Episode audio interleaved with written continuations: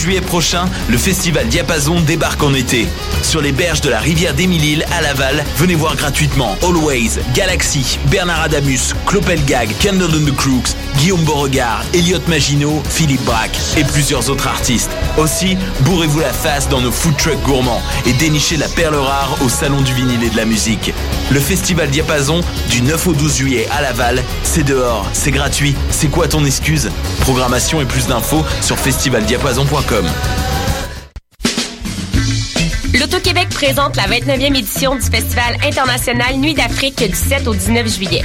Ne manquez pas la série des grands événements avec le concert d'ouverture joyeux et engagé du groupe Zebda, les rythmes ensoleillés du Grand Méchant Zouk avec Kassavé invité et les harmonies gospel soul jazz de Hassao.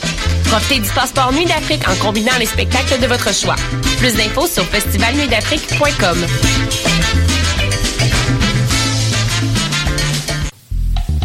Pour tous vos événements, que ce soit un gala, un défilé de mode, un lancement ou un party privé, pensez à louer vos équipements audiovisuels chez le groupe Spectre Sonore.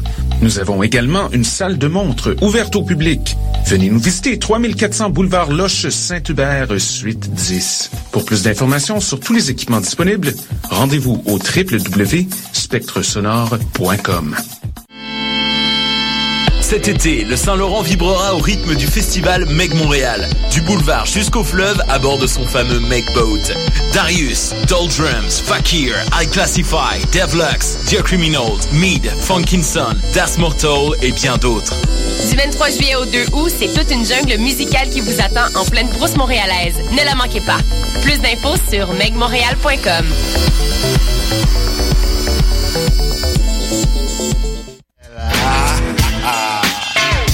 Bonsoir ou bonjour, c'est Oxpo Puccino et vous êtes sur les ondes de choc. C'est pour ça que ça bouge comme ça.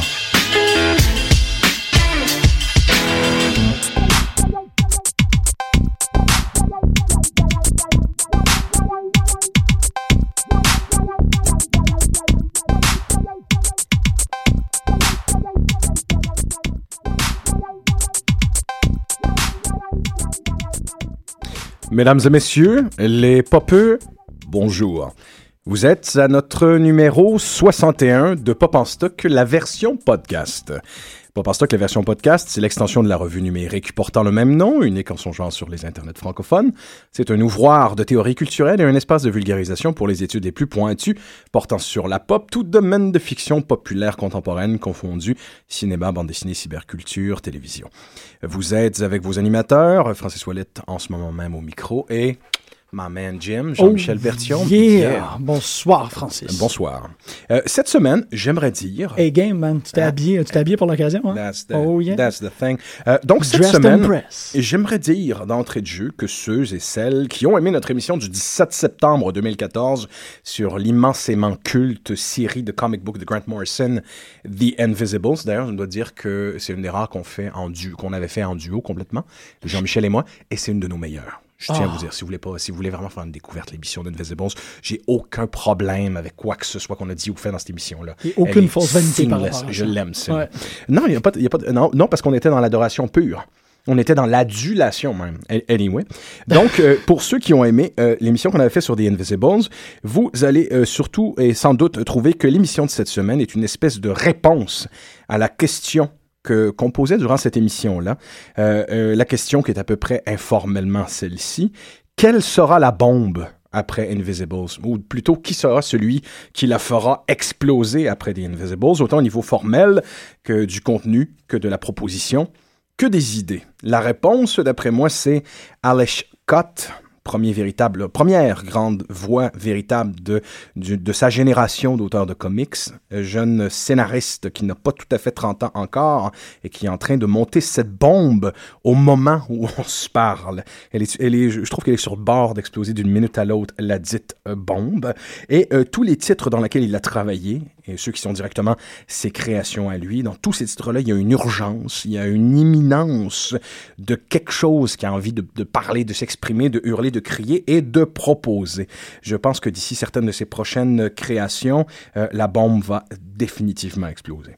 Donc, au début, il va sans dire que Alex Scott avait des thèmes, il, va sans dire parce que je parle d'Invisibles, euh, avait des thèmes et des techniques qui étaient difficilement dissociables euh, de celles que préconisait voilà quelques années et encore aujourd'hui, mais un peu plus doucement, euh, Grant Morrison. Et euh, je trouve que euh, c'est nécessaire de faire cette corrélation. Il faut en parler. On ne peut pas la contourner. Euh, je pense pas non plus que ce serait quelque chose qui euh, tomberait sur les nerfs dans les Scott.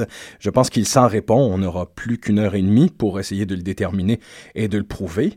Euh, mais de toute manière, Morrison, c'est une approche de travail qu'il avait lui-même fait en tant que scénariste de bande dessinée avec Alan Moore. Il avait repris plusieurs des thèmes, plusieurs des façons de travailler sur un titre bien précis. Tout le monde qui, par exemple, ont lu Animal Man vont savoir que la structure narrative d'Animal Man est en tout point celle de Swamp Thing, écrit quelques années avant. euh, il a toujours suivi, mais la, le rapport n'est pas le même. Alan Moore déteste Grant Morrison euh, euh, pour, pour mourir, mais Grant Morrison se prononce probablement, se prononcerait probablement différemment euh, sur Alex Scott, quoi qu'il ne l'a pas fait encore. On, verra bien.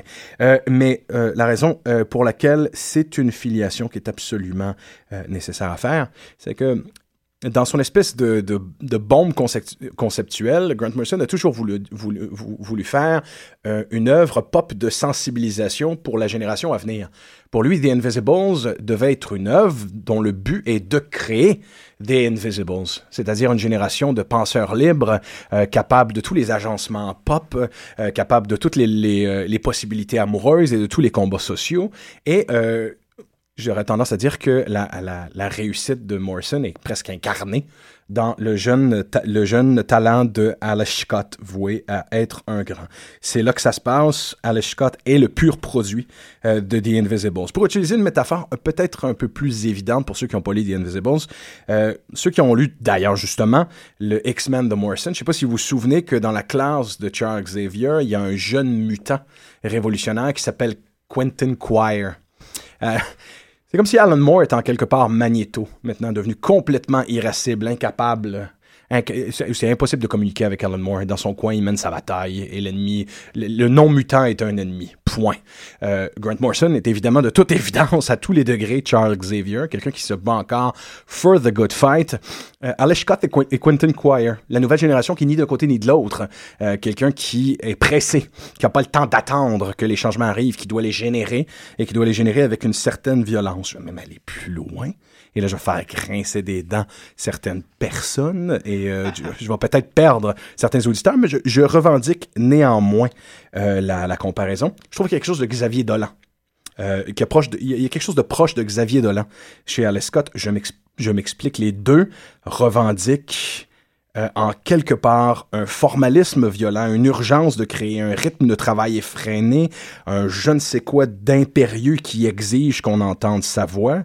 Euh, il revendique aussi à coup d'hommage et de références et de citations et, et s'en éloigne de plus en plus d'œuvre en œuvre, mais à la base, c'était complètement revendiqué. Donc, pour parler de ce créateur qui m'a foutu de découverte depuis un an et demi. Euh, nous avons Ariel Esteban Caillé, critique pour Panorama Cinéma, programmateur et au Festival Fantasia et euh, pour le volet film pop du Festival Pop. Bonjour Ariel. Bonjour Francis. Et ça, c'est entre autres putain de choses d'ailleurs, me dois-je de dire.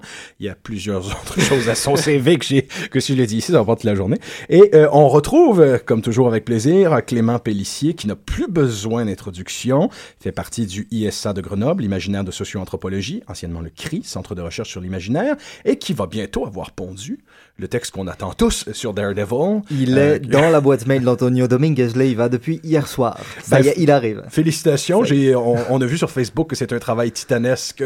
Euh, je suis en train là de mettre mes dernières forces au service de cette émission pour aller ensuite me reposer quelques jours parce que j'aurai un millier d'articles à écrire pour Stock, mais là, je n'ai plus de force. Ah, ben, euh, Daredevil m'a vaincu ah, temporairement. Ton, ah, puis ton énergie. Donc, comme on le dit en français québécois, you're a trooper.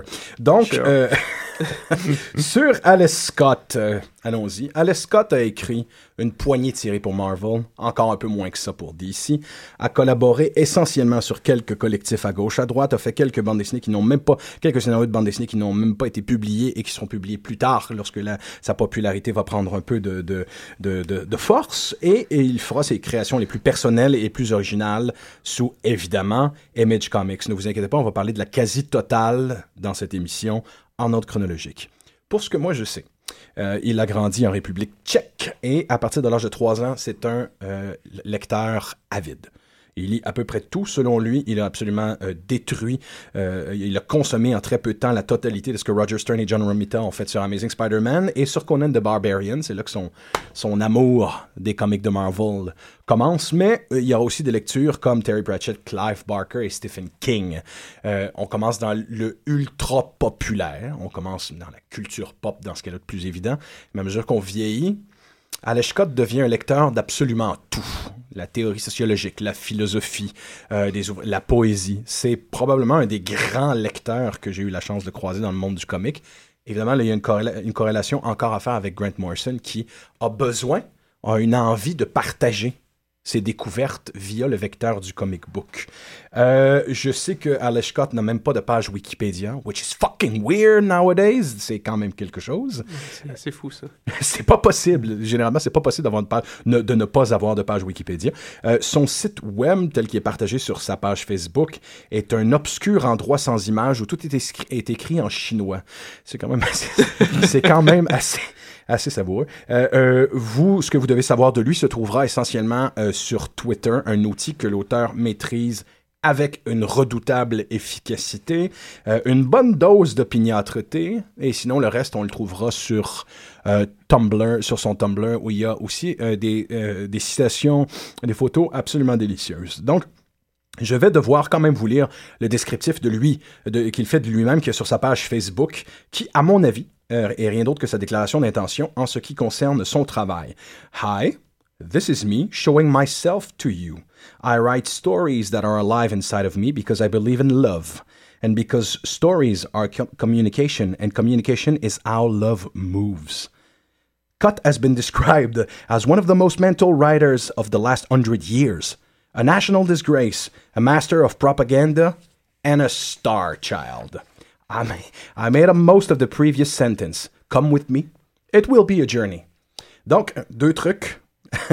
deux les deux thèmes de prédilection fort probablement de Alice Scott. Humour et amour. Et pas dans ce que plus léger dans les deux thèmes, dans ce que plus riche dans les deux thèmes. Deux thèmes très importants qui traversent la totalité de son œuvre. Même un thème unificateur. Euh, c'est une œuvre qui est traversée parfois d'une énorme violence, mais ce n'est jamais des, des titres et des créations qui la célèbrent. Bien au contraire, euh, tous ces titres et toutes ces créations la remettent en question. La violence et souvent avec une réaction euh, amoureuse, avec un appel à la communication, un appel à l'échange. Parce que c'est la dernière euh, chose qu'il faut savoir à propos de son tempérament. Je laisse un peu la parole à, à- Ariel. Cott est d'une profonde générosité. Il est prêt à la communication constamment. Euh, il y a, puis à une multitude de degrés, autant sur les réseaux sociaux que dans la vie, qu'avec les journalistes, qu'au cœur même de son œuvre, dans les notes de bas de page, au cœur même des vignettes de commentaires qu'il y a dans sa bande dessinée, dans les, le courrier à la fin de chacun de ses comics, il y a un appel, un besoin, un envie euh, de communiquer. Petite anecdote, dans un numéro de Secret Avengers, Scott fait une légère blague sur le fait que le personnage de Phil Coulson souffre de, de, de troubles de stress, de stress post-traumatique. J'ai toujours eu de la difficulté à le dire celui-là. Euh, et que euh, c'est censé être pris à la légère. Mais il y a quelqu'un dans, dans le courrier qui lui a répondu et qui dit euh, J'aime pas tout à fait la façon avec laquelle tu attribues à Coulson euh, ce syndrome-là. C'est vraiment pas une chose agréable, c'est une chose terrible. J'ai des gens dans mon environnement qui en souffrent. Et c'est dommage parce que tu as un ouvroir de possibilités pour en parler. Et Cott, qui comparativement, contrairement à plein d'autres auteurs de bande dessinée qui auraient donné moult explications sur son choix scénaristique, il fait Ben, t'as raison. T'as raison, j'ai fait une blague, j'aurais pas dû. J'aurais peut-être dû m'informer comme je fais avec tout, tout le reste de ce que j'ai écrit. Je vais le faire. Je vais rectifier le tir. Et, et je te remercie parce que la raison pour laquelle je fais tout ce que je fais, c'est ça. La communication. Reach out. Rejoindre les, rejoindre les autres. Et à mon avis, euh, c'est probablement ce qu'il fait de mieux. Francis, si tu me permets sur ce, sur ce point-là, rapidement, euh, le stress euh, post-traumatique tel qu'il est, euh, tel qu'il est discuté euh, dans Secret Avengers est particulier puisqu'il est, il est discuté par Wonder Woman. Ça y est, je, je fatigue, pardon. Par Spider-Woman et par Natasha Romanoff, Black Widow. Il est discuté pendant une scène de, de bataille et ce sont finalement les deux personnages féminins qui encadrent euh, Coulson qui euh, discutent de ce, de ce point-là. Donc, quelque part, on a un, un stress post-traumatique qui se déplace euh, par rapport au personnage lui-même qui n'est pas capable de gérer ce stress. Donc, je trouve que effectivement, il l'a peut-être fait à la blague, mais quelque part, il l'a euh, traité d'une façon assez intéressante. Mais je pense qu'on y reviendra et je te laisse continuer. Absolument. Mais euh, oui, d'ailleurs, à, à propos de ça, je pense que c'est quand même vraiment une bonne façon de commencer, de, de- une bonne, un, un bon point d'entrée dans, dans la majorité de son œuvre, dans le fond, parce que l'idée l'idée du, du traumatique, dans le fond, je trouve que c'est quelque chose que qu'Aleshkot explore cons- constamment. Mhm. Euh, non seulement le- le- le- cette idée du post-traumatique dans, dans la définition, par exemple, de, de, de guerre ou de... euh, D'agression personnelle, par exemple. Oui, mais c'est, mais c'est quelque chose aussi que, que dans le fond, euh, cette idée d'amour et de communication, où ce que c'est quelqu'un qui va venir créer en, en- en- d'une, certaine manière en- sous une forme de, de thérapie. Une Oui. thérapie et pour lui, euh, mais, mais, mais aussi, euh, souvent, ça va être des, certaines préoccupations qui vont se retrouver dans les, dans les trames narratives elles-mêmes. Euh, euh, Zero, par exemple, étant en gros l'histoire d'un- d'une déprogrammation, l'histoire, la longue histoire de la, de la déprogrammation d'un agent qui, dans le fond, est conditionné à refouler tous ces événements, les événements traumatiques que lui-même commet, puis que, et, et- et dont lui-même est, est- est l'enfant. Euh, fait, que- fait que d'une certaine manière, euh, euh, je trouve que c'est ça, c'est, un thème qui, qui revient Presque dans tout- toute son œuvre. dans, hein. dans- dans tout. Puis je pense que ce moment-là où ce qui, où ce qui décide d'ajuster le tir, dans le fond, ben, ben c'est ça, ça parle de, de ça. Ça. Ça vient rejoindre. Je pense, je pense qu'il il réalise en ce moment-là que qu'il y y, y, y, a, un endroit où il peut parler de ces préoccupations-là. euh, Oui, puis par extension. Par extension, il le fait beaucoup en entrevue aussi. Ouais. C'est quelqu'un qui va expliquer qu'il a souffert énormément de bullying, euh, que cette, euh, cette colère, cette rage-là de l'intimidation à l'école euh, va se retrouver dans plusieurs de ses personnages. On vous en donnera des exemples à mesure qu'on évolue dans l'émission. Les traumatismes de la guerre, comme tu le dis, sont montrés avec une, une, une véracité, une, une, une authenticité qui est un peu qui est troublante. On a l'impression de quelqu'un qui a été sur le, sur le sentier de la guerre à plusieurs reprises. Ce n'est pas le cas, mais c'est quelqu'un qui visiblement se pose constamment la question du pourquoi et du comment euh, de la guerre, ce que la guerre fait au cœur euh, des hommes. Il y a une exploration de toute évidence très philosophique euh, dans son travail, mais un peu à l'instar de Grant Morrison encore. Grant Mor- Morrison a été un des premiers de, de sa génération et un des premiers points à considérer que euh, la figure du super-héros, dans tout ce qu'elle a de plus euh, chamanique et totémique, euh, sont autant de concepts et de forces à évoquer et même à invoquer lorsqu'on veut euh, avoir de l'aide, aller chercher, euh, aller chercher un vecteur de guérison, par exemple. Euh, ce sont des anticorps sociaux essentiellement que les super-héros, des figures euh, qui euh, représentent une quantité énorme de valeurs extrêmement fortes et pures. Et à la même manière qu'on va regarder une idole sacrée, nous sommes maintenant presque au stade où il y a la possibilité de regarder une image de Superman et de savoir tout ce que ça représente comme valeur profonde. Donc, euh, Grant Morrison a toujours proposé d'aller euh, aller, aller voir ces figures, d'aller se, se référer, littéralement discuter, avoir un dialogue, s'il le faut, euh, dans son imagination avec ces figures-là pour trouver des solutions à des problèmes philosophiques et à des problèmes personnels, avec un sérieux total.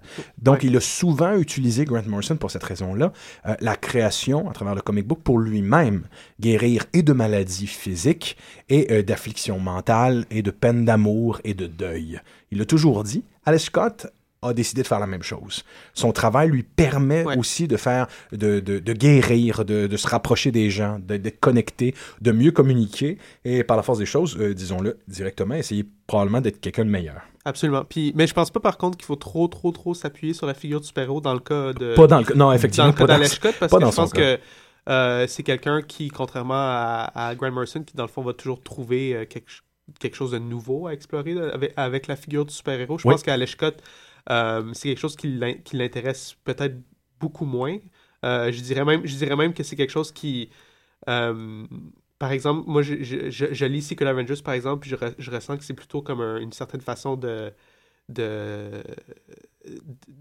D'assimiler ce, ce set Ouais, d'influence-là ouais, et en- pour, pour mieux, le, pour mieux le, le purger de son système d'une certaine manière. Parce Mhm. que, euh, encore une fois, on retourne à sa présence web mais, puis à ses entrevues, mais, mais j'ai toujours cette impression que- qu'il n'y a pas un, pas un dédain du super-héros, mais une certaine euh, hésitation vis-à-vis ce que le super-héros peut représenter. euh. Mais il, y a, c'est- il y a ce mer- il y a comme le merveilleux moment dans, dans Secret Avengers où, dans le fond, Modoc, il- et, euh, je pense qu'il y a deux, deux, deux machine guns dans les mains, puis il tire sur tout le monde, puis il est comme mort au simio-capitalisme. oui, mort aussi mieux capitalisme. Ça, oui. c'est quelque, Oui. chose, c'est quelque chose que, dans- au, au final, euh, je pense qu'Alex Scott, de par ses convictions politiques et, et- et personnelles, a de la misère à, à peut-être pas, pas, ben, pas accepter parce qu'il le fait, mais, mais d'une certaine manière, euh, il se questionne constamment sur ce qu'il apporte, euh, Ouais. de par l'écriture de, de, de super-héros et de, de, de comics de genre. Ben, c'est une chose rafraîchissante parce que alors qu'on a eu droit à une très euh, grande période de satire mordante, Mhm. violente et même euh, euh, qui désacralisait un peu la figure du super-héros, il y a eu un retour d'enchantement. Grant Morrison y a contribué. Cott est ni un ni l'autre. C'est ça qui est, ma- qui est magnifique finalement, c'est que Cott, euh, euh, la figure du super-héros ne l'intéresse pas, mais d'a- d'a- d'avoir la possibilité, comme tu le disais, d'engoncer une série de valeurs humaines qui sont importantes pour lui dans ces figures-là, en se foutant finalement pro- profondément du fait que ce soit des super-héros. C'est peut-être une, de des grosses réussites de Secret Avengers. Oui, absolument. Puis c'est le choix aussi, le- le- le- l'espèce de subversion de, de ce que les personnages peuvent euh, venir représenter, par exemple. Euh, je, trouve que le, le choix des héros qui, vont venir former l'équipe des Secret Avengers, par exemple, euh, euh, est très indicatif de cette démarche-là, où ce que c'est des héros qui n'ont pas une grande teneur symbolique. euh, Ouais, qui sont d'ailleurs humains sans costume. Exact, humain sans costume, euh, on parle d'Hawkeye, on parle de Spider-Woman, ou bien la façon qu'il transforme quelqu'un comme Modoc en, victime, et, et aussi en quelqu'un d'in- d'incompris, puis aussi quelque part en, en- en espèce de, de- de bouffon. Euh, puis ensuite, même chose dans son, dans son Winter Soldier, où ce qui va complètement subvertir la, figure assassine du Winter Soldier, où ce que il, il- est dans une je trouve qu'il est dans une, il est dans une certaine optique qui, qui rejoint Zero à 100%, où ce qui ne veut pas tomber dans le piège euh, du, euh, par exemple, de, de, de l'encouragement ou de, de la glorification la, de la- guerre ou de la figure euh, symbolique de la guerre. Euh, qu'on- on peut penser à Captain America ou on peut penser à, à Bucky Barnes de Winter Soldier ou même quelqu'un comme James Bond qui, est- qui est la qui est l'inspiration de base ou du moins ce qu'on pourrait penser être l'inspiration de base de quelqu'un comme, comme Edward Zero dans Zero. Mais, mais, mais sa démarche est constamment une de, de, de subversion. C'est une de vous- vous Même de détournement. Absolument, vous pensez que vous vous en allez lire une autre déclinaison de l'éternel mime de la guerre qui, est James Bond, qui est Captain America, qui est The Winter Soldier. Mais je vous prends au piège d'une certaine manière, puis je viens faire, tu sais, je, je vous livre euh, une histoire de déprogrammation dans le cas de Zero, ou par exemple une histoire d'amour dans le cas de, de, de- Winter Soldier. Fait que c'est ça que je trouve vraiment, vraiment intéressant, puis c'est aussi pourquoi, pourquoi d'une certaine manière, je pense que ça, va se faire de plus en plus rare euh, qui écrit du super-héros. Je pense que c'était des. Je pense que il- il- tu dis que la bulle est à veille d'exploser. Je pense que.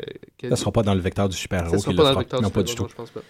Peut-être qu'il y retournera lorsqu'il pourra avoir la liberté de faire à 100% ce qu'il veut faire sur euh, les personnages qu'on lui propose, mais ouais. ça reste à voir. C'est quelqu'un qu'on aimerait très très bien voir, bien que je doute qu'il retravaille pour d'ici un jour. Vous comprendrez pourquoi dans l'émission. Euh, c'est quelqu'un que j'aurais aimé voir, euh, j'aurais aimé le voir aiguiser sa griffe à la belle époque de Vertigo. Mhm. Euh, donc, le voir faire du vrai comique de Vertigo, mais ça ne veut pas dire qu'il y a besoin d'être sous l'égide de Vertigo pour le faire. Mais à mon sens, par rapport à tout ce que tu viens de dire, il faudrait aussi réévoquer, enfin évoquer dans cette émission, euh, le traitement qu'il fait de Deadpool. Parce que Deadpool, pour quelqu'un comme Alex Scott, c'est une mine d'or. Deadpool, c'est euh, quelqu'un qui, euh, qui va à l'encontre de toutes les codifications possibles et imaginables. Euh, non seulement Deadpool brise le quatrième mur, mais j'ai souvent tendance à dire qu'il en fait de la poudre et du mortier et qu'il qu'il le disperse aux 80 des, des comic books euh, parce que euh, c'est un de ces personnages euh, tellement fou qu'il sait parfaitement qu'il est dans un comic book. Et le traitement que Alex Scott en fait est très particulier puisque euh, d'habitude Deadpool a quatre ou cinq voix différentes dans la tête. Et là, euh, la seule schizophrénie qu'Alex Scott va lui, va lui permettre, c'est euh, la schizophrénie qu'il va entretenir avec le narrateur, euh, le narrateur lui-même, Ouais. c'est la sienne, c'est la sienne. Et euh, on voit un, un Deadpool qui cabotine comme jamais. Il est toujours, il est toujours aussi exceptionnel ce Deadpool, mais il est dans le, il est dans, dans le mode ah au fait, je sais que je devais te dire quelque chose, euh, donc il m'a demandé de te trahir et du coup c'est vrai que j'ai plus pensé à te le dire parce qu'il faut que je t'explique. C'est incroyable le discours qu'il fait à Hawkeye. Ça dure une bulle immense et ça dure euh, 7 minutes et 45 secondes si je ne me trompe pas dans le dans ce que dit euh, dans ce que dit le narrateur. Et euh, Deadpool est un, est un personnage qui, qui permet vraiment à cet auteur-là de virevolter et de philosopher autant qu'il veut le faire. Ouais, Euh, absolument. Ben, Ben, la, la part humoristique C'est ça, de son talent prend, sa- sa- prend, sa- prend son sens ici. Oui. L'humour est très important aussi chez Cott. Puis en, en termes de. J'imagine qu'on y reviendra plus tard dans l'émission, mais c'est sa manière euh, au sein de cette série-là de s'écrire lui-même dans, dans la bande dessinée. Encore un autre lien avec Grant Morrison. Euh, c'est quelqu'un qui va, qui va aller chercher. euh, qui va aller toujours trouver des moyens de. de de faciliter cette communication avec le lecteur de la, de la manière peut-être la plus éhontée, mais d'une mais- mais d'une certaine manière, c'est aussi la, la plus honnête. Oui. Soit, soit s'écrire soi-même dans sa, dans, dans sa propre œuvre, euh, que ce soit en note de bas de page ou au travers de certains personnages, comme, euh, comme il fait avec Deadpool, ou du moins comme il fait avec la schizophrénie de Deadpool. Ou même littéralement, comme l'aura fait, euh, on, on, souviendra, on se souviendra de Grant Morrison dans Animal Man, euh, où effectivement, là, je vais- si, si je vous vends un punch, si je vous gâche la chose, je suis désolé, mais c'est quand même un fait connu maintenant autour de l'écriture de Grant Morrison. Euh, la fin. Euh, la fin évidemment euh, tragique et très belle de, cette histoire qu'est Animal Man, c'est euh, lorsque Grant Morrison explique à son personnage que toutes les vicissitudes et les missions à travers lesquelles il l'a fait passer, toute la souffrance qu'il lui a administrée, provient du fait qu'il, l'auteur lui-même, était profondément fâché au tout début parce qu'il venait de perdre son chat, que cette colère-là l'habitait au quotidien qu'il avait besoin de la faire passer à travers quelque chose. Et c'est cette colère-là qu'on ressent dans Animal Man, que c'était aussi euh, ces, euh, ces, de plus en plus profondes à propos des traitements animaux, euh, son végétarisme. Donc, c'est les inquiétudes euh, personnifiées, matérialisées euh, sous la forme de Grant Morrison qui finalement est le démiurge qui apparaît littéralement dans son œuvre. Mais vois-tu, Alex Scott fait la même chose. Il fait exactement la même dans, chose. Dans Change, par exemple, où il- c'est sa, qui est sa deuxième série, mais en fait sa première série chez Image, qui a fait suite à Wild Children, son, son premier graphic novel, si on veut, une, une graphic novelette. Novelette. Quel- quel- quelques 80 pages, donc un numéro. Euh, et puis Change, c'est la série qui a, qui a suivi immédiatement après, donc quatre, de, de quatre numéros, parce que dans le fond, il vient faire la même chose, il, il court-circuite son, son- sa propre histoire quelque part à la moitié. Euh, s'écrit lui-même dans, la série sous, le- nom de Robert Doublehead. Euh, pour au final venir euh, ben, non seulement concrétiser ses rêves de, de devenir euh, un scénariste d'une certaine manière, mais aussi pouvoir, pouvoir passer au travers d'une certaine historique familiale. On comprend, par exemple en lisant la BD que, euh, à savoir si c'est exactement vrai ou pas, euh, on ne le saura jamais, mais, on comprend que certains problèmes familiaux le, hantent, puis essaie de, passer au travers de ça, puis certains problèmes médicaux aussi euh, puis un, divorce tout, récent avec sa femme, dans le fond, l'ont mené à écrire cette œuvre que vous êtes en train de lire, d'une certaine manière. Chose qu'il est en train de faire en ce moment également dans sa, toute récente série de Surface, où il s'écrit encore lui-même dans la série, sous le même nom, et où tu apprends en fait que tout le dispositif de fiction que vous, que, que, que, vous êtes en train de lire, dans le fond, la BD que vous êtes en train de lire, euh, est une manière à lui de, de sauver ses personnages du, futur dystopique dans lequel ils habitent eux-mêmes. Donc, genre, je veux dire, genre, je veux pas en dire plus parce que c'est gâcher des, des punchs, mais mais il y a toujours cette, euh, cette, euh, ce rapport, ben, ce rapport métatextuel qui entretient constamment dans, dans, ces BD. Non, je vais, excuse-moi Francis, je vais peut-être extrapoler dans ce que tu viens de dire, mais euh, Zero, Hero, Hero Zero, il y a quand même une, euh, euh, comment dire, une parenté dans la, dans, la sonorité des mots, et finalement, euh, Zero, c'est personne d'autre qu'un euh, héros qui s'est euh, qui, s- qui s'est blessé, qui s'est brûlé les ailes avec, euh, avec euh, toutes les affaires d'espionnage dans, dans lesquelles il, il a dû se mettre. J'aime cette image-là, une espèce d'icare. Oui, un Ouais. espèce- Ouais. euh, co- complètement, un espèce d'icare. Et, euh, Ou plutôt qui a été conditionné à, c'est ça, à- à à- ne pas avoir en être du un- tout. Oui, c'est ça, à en être un et qui va chercher euh, désespérément ses ailes avec cette, euh, cette j'allais dire cette fin, mais cette, euh, bah, du coup, c'est pas encore tout à fait fini, mais ce dernier, euh, cette dernière run complètement mélancolico-bucolique. On va lancer un nouveau, euh, un nouveau néologisme euh, dans le dictionnaire, euh, commencé par Antonio il y a, il y a deux semaines. Avec, avec ces plantes et ces champignons qui sont totalement, ouais, totalement bucoliques, totalement poétiques, mais aussi assez tristes et assez morbides, qui, qui, qui dévorent la peau, qui dévorent le- les visages, tout ça. Et, et je trouve que ça rejoint l'idée, et là je vais peut-être dire une énorme banalité, et, je m'en excuse, que euh, le comic book est quelque chose d'extrêmement cathartique. C'est quelque chose de très puissant, c'est quelque chose qui véhicule beaucoup de choses par le médium de l'image et par le médium de la couleur ou de l'absence de couleur. On pourra en parler aussi dans Zero.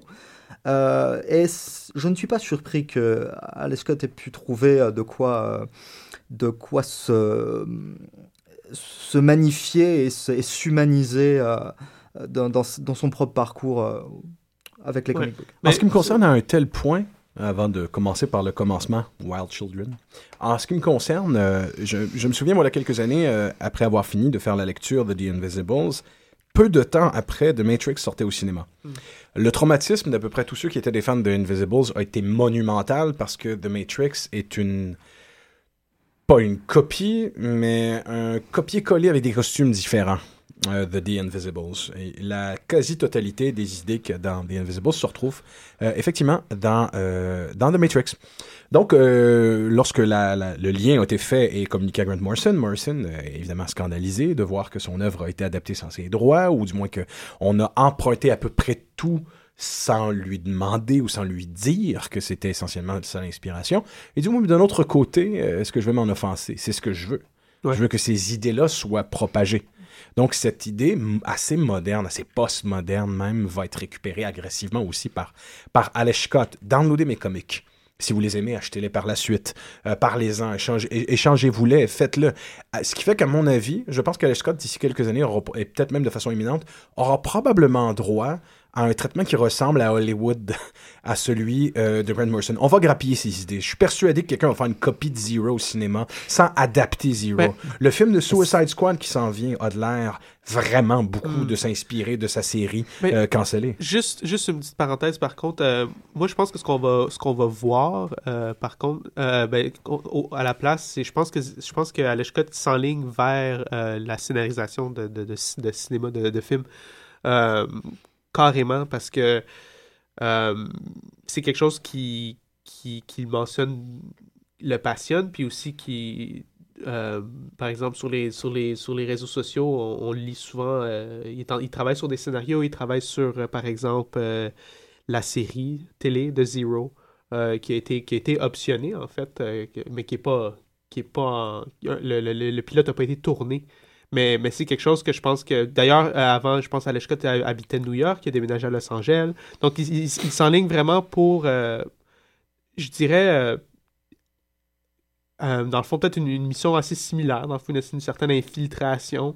Ouais. Euh, Ben, ça ressemble encore à Morrison, ouais. qui a fait la même chose au- euh, auprès de la BBC, Ouais. qui avait voulu faire une adaptation de The Invisibles via la BBC en Écosse.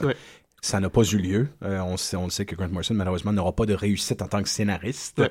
fort malheureusement.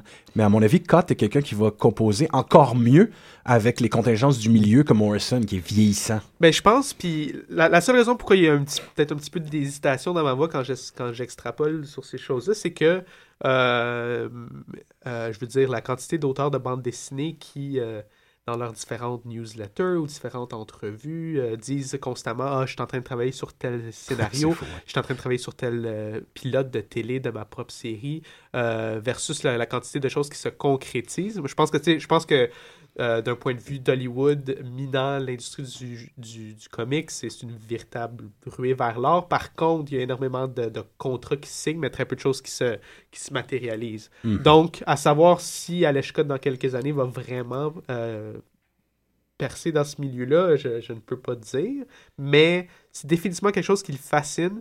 Puis encore une fois, je, je reviens à Change. euh, si, on, si on regarde cette histoire-là dans une optique, sous une optique de, de, de, de psychomagie, là, cette idée que tu, que tu composes des histoires qui vont venir, dans le fond, euh, être des, être des, des, euh, des, des autoprophéties pour ta propre vie.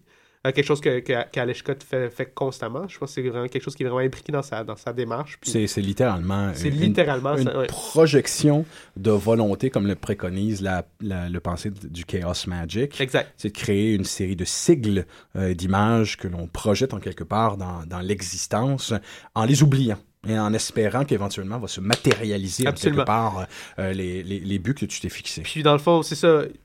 euh, Il y, a- il y a ces personnages de, de- de scénaristes qui reviennent, qui reviennent constamment dans, dans cette BD-là, dans Change. Puis je pense que euh, ça m'étonnerait pas là, que, qu'ils cherchent à faire cette transition-là éventuellement. Mais ça semble inévitable. si jamais les adaptations d'Alex Scott se, se font au cinéma, si jamais on a, euh, enfin au cinéma ou à la télévision, Ouais. si jamais on arrive à avoir la, la série télévisée, mettons, de, de Zero, je pense qu'il faudrait, à mon avis, accorder une importance à, à l'acting, à l'image, c'est évident, mais aussi À à la musique. À la Oh oui, aussi. musique, terriblement. C'est quelqu'un, c'est un auteur qui a une euh, musicalité assez incroyable. Je, je ne sais pas comment il travaille. C'est vrai que je suis pas allé le, euh, j'allais dire l'écouter, mais plutôt le lire sur les réseaux.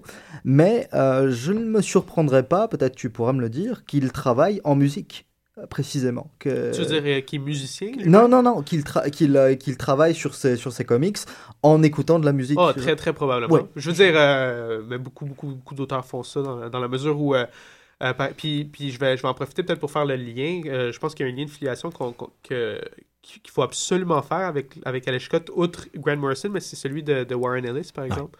Euh, à qui, euh, à, à qui Alex Scott a emprunté, il a carrément emprunté la structure même fondamentale de Zero, euh, emprunté à Global Frequency de, de Warren Ellis, dans le fond, qui était une série en 12 numéros. Une autre série en développement télévisuel au moment où on parle. Absolument.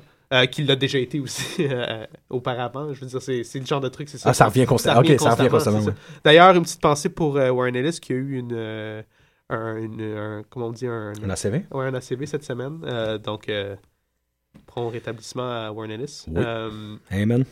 Mais euh, tout ça pour dire que, que Global Frequency, c'était aussi une série en 12 numéros euh, où chaque numéro, comme les numéros de Zero, était dessiné par un, artiste différent. Euh, et donc, dans la conception de Zero, Alex s'est dit, en fait, on a emprunté ça directement à Warren Ellis, qui est aussi, pour en revenir à ce que tu disais, quelqu'un qui travaille énormément en musique, puis qui a même d'ailleurs son propre podcast de, musique ambiante, puis de musique atmosphérique, vraiment, vraiment excellent. Méchant bon portrait d'horizon du créateur. Et euh, ben, lançons-nous maintenant dans les œuvres. Faisons-les euh, chronologiquement parce que euh, on peut le faire, on peut se le permettre. Ça permet de voir une évolution aussi dans son travail. Euh, première grande réussite qui aura mobilisé l'attention publique autour de lui, Wild Children en 2012 euh, pour Image Comics, illustré par Riley Rossmo. Une prémisse que je me permets de, de euh, je me permets d'évoquer ici avec une série de références. Euh, C'est de mise avec le sujet. Euh, si une telle chose qu'un enfant bâtard entre le if de, du réalisateur Lindsay Anderson, de Zéro de conduite de Jean Vigo, d'une inversion de Funny Games et d'un hommage évident à The Invisibles est possible, euh, Invisibles est directement cité, euh, ben, c'est de toute évidence Wild Children. C'est un, c'est un, une création composite où il est question d'un groupe d'étudiants qui prennent en otage euh, leurs professeurs et par le biais des médias qui suivent le dit événement, ils proposeront une sérieuse remise en question de la réalité consensuelle via euh, la puissance de l'amitié, de la fiction et même de la métafiction. Le titre est d'ailleurs, euh, le titre de la série est tiré entre autres euh, d'un passage d'un texte, d'un très beau texte de Hakim B, le, penseur sociologue, et, c'est un important choix de filiation, à mon avis, de la part euh, de Cott, parce que la théorie de la zone autonome temporaire, le TAS, tel que proposé par Hakim B, est un mouvement auquel répond Cott de toute évidence, des espèces de flash mobs intellectuels qui vont se mobiliser pendant une sérieuse, pendant une, une- période de temps X qui est temporaire euh, pour se permettre d'évoluer, de changer, de revendiquer, de, de, de, détruire, de reconstruire. Donc la, la batterie morrisonienne de thèmes morrisoniens est là au complet. La fractalité, les, la référence à Kropotkin comme premier penseur dans la série, ce que fait également The Invisibles. Mm-hmm. Euh, bataille, la, la mémétique, euh, fucking Donnie Darko, des citations pop. Et pourtant, on n'est jamais, et c'est ça qui m'hallucine profondément avec Cott, tout ça pourrait être du très name dropping. Tout ça pour être du tartinage culturel. Regardez ce que je sais. Non, c'est une invitation et c'est de l'enthousiasme euh, pour revisiter des idées. C'est toujours ça. Il n'y a aucune once de prétention euh, dans la quantité énorme de références qu'il peut faire et Wild Children part euh, avec cette idée-là dès le début. Écoute, c'est peut-être le, programmateur à moi qui parle, mais il y a quelque chose qui, qui dans cet enthousiasme-là qui me rejoint énormément puis que j'apprécie énormément parce que c'est, tu l'as dit toi-même, c'est cet enthousiasme puis aussi cette idée de de écoutez, on, vit dans un, dans un, dans un monde actuel où, où tout va à peu près très très mal, mais au moins on a accès à, la culture, puis à des, à, à, des grands, à des, à des, générations de penseurs et d'artistes, euh, littéralement au bout de nos doigts. Oui. et, et, et, le paradoxe, c'est qu'avec l'accès à ça, il y a une énorme lassitude il y a une fatigue chez une quantité énorme de gens qui se disent qu'évidemment, il, il, y a un océan trop grand à franchir vers l'accumulation de ce savoir. Et, donc, en quelque sorte, Alex Scott, de par son enthousiasme, puis au travers de ses œuvres, ben, vient, vient à, mes yeux agir en, quelque sorte en tant que en tant que, que, commissaire, que, que programmateur de, de, de, de, tes lectures futures, euh, de tes découvertes, euh, de, par ses références, de par, de par ses clins d'œil. Euh, qui, au fond, c'est ça, vont venir inspirer d'autres, d'autres lectures. Puis, puis ça, c'est quelque chose que j'apprécie énormément parce que, euh, par exemple, dans, dans, dans, je sais pas, dans, dans, dans le milieu du comique, euh, c'est vraiment, je trouve ça vraiment rafraîchissant de, de, de voir quelqu'un diversifier son, son set d'influences. Absolument. Outre, les grands, puis outre, mettons, euh, je, je l'adore, le Brubaker, mais, mais on, en revient très vite là, que, que, qu'il aime beaucoup la, la, Pulp Fiction. oui, quand même un peu. Je, je, vais seconder ce que tu dis là-dessus. Donc, c'est ce genre de truc-là qui me fait plaisir, de, de, retrouver Bataille dans un, dans un comic, par exemple. Je me suis éloigné du micro d'une seconde. Euh, ben, c'est sûr que ça vient faire ouf. Oui, euh, oui, mais c'est jamais rébarbatif. Oui, absolument. par exemple, je, l'ai déjà dit dans l'émission sur The Invisibles, on est, euh, en 97, quand 96-97, quand la série commence? Euh, Grant Morrison, dans les single issues qu'il écrit, bien évidemment, les single issues, dans ce qu'il écrit, n'est jamais avare de donner ses inspirations et ses citations. Ce qui fait que moi, à travers mes lectures, euh, à travers les années de lecture de The Invisibles, euh, je ne deviens pas un obsédé qui veut lire la totalité de ce que Grant Morrison veut proposer, mhm. mais j'en lis beaucoup. Mhm. Je mets à lire beaucoup de ses suggestions, particulièrement les choses que je ne connais pas. Mhm. On sort 20 ans plus tard, et finalement, toutes ces lectures recommandées par un auteur fait maintenant intimement partie de mon make-up mon make culturel. Ça détermine qui je suis en tant qu'individu. Euh, Alice Scott est en train de faire précisément la même chose, même que j'ai l'impression que le design de la page couverture de The Wild, Children, qui est très très beau, c'est le symbole évidemment du danger d'incendie, rouge avec une flamme blanche. Euh, ça rappelle d'ailleurs beaucoup les couvertures euh, de la série de Morrison, The Filth. Euh, ça se présente un peu lorsqu'on tient cette espèce de, comme tu disais, graphic novelette. Ça se présente comme un élève qui donnerait à son mentor, Grant Morrison ici, le, travail de fin d'année qui est voilà le résumé de, tes cours et de ta pensée. Je t'offre ça, Grant Morrison, parce que je, je, veux que tu comprennes que tu as eu des élèves, que tu as eu des gens qui t'ont suivi, mais à partir de maintenant, je vais commencer à écrire des comic books. Euh, c'est pas que Wild Children est évidemment sans originalité, il est profondément brillant ce comic-là. Il est, il est fort, il y a des lignes, on y trouve des lignes très poignante du genre, je, vous l'ai traduit en français, nous sommes absolument fatigués de l'absence de magie. Des très belles revendications. Nous sommes une génération qui ne se reconnaît pas dans une seule réalité. Elles sont toutes vraies, elles sont toutes à respecter et elles sont toutes à aimer. Je, trouve ça assez magnifique euh, ce que, ce que tu dis, Francis, très, très honnêtement, parce que ça m'évoquerait presque dans un autre euh, contexte, dans un autre domaine, euh, Joseph Campbell, qui, qui incitait ses élèves à, donc c'est le, héros mille et un hein, et, le, pouvoir du mythe, Joseph Campbell, qui incitait ses élèves à aller chasser leurs propres dragons, à suivre ces cours et à aller, voguer par eux-mêmes dans l'imaginaire. Et si on en revient au contexte particulier du, comic book, euh, je dirais que ça représente pour moi l'une des raisons pour lesquelles je revendique être un gros geek universitaire je, revendique la fierté de l'être, dans le sens où euh, bah, ça, ça nous construit, ça nous parle, cet ensemble de, références, cet immense Tetris gigantesque qui va nous, qui va nous, nous faire grandir et nous, nous définir progressivement.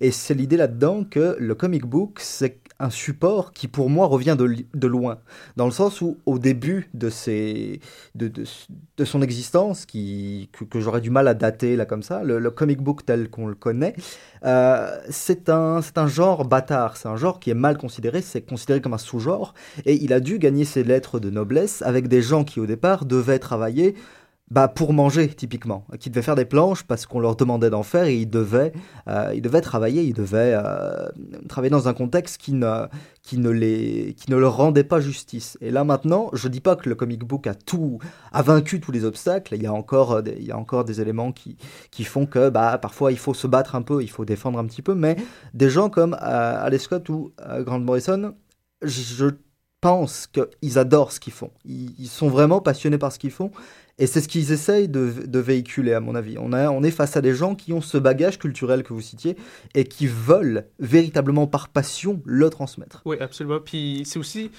euh, en lisant Wild Children, ce qui est quand même incroyable, c'est qu'il y, y, a toute une maîtrise formelle qu'on ne retrouve pas euh, nécessairement dans une première œuvre. Dans une première œuvre de, de, beaucoup d'auteurs de bande dessinée, dans la, dans la mesure où euh, il y a, il y a cette approche de la bande dessinée comme par exemple tout, autre art euh, visuel chose qu'Aleshcott contourne habilement en, de par ses lectures puis de par une certaine euh, je, trouve que dans cette BD là il avoue euh, ouvertement que que non il fait de la BD parce que c'est le médium qui convient le mieux à ce qu'il essaie de dire. C'est le médium qui quelque part euh, va lui permettre ces, exercices de psychomagie.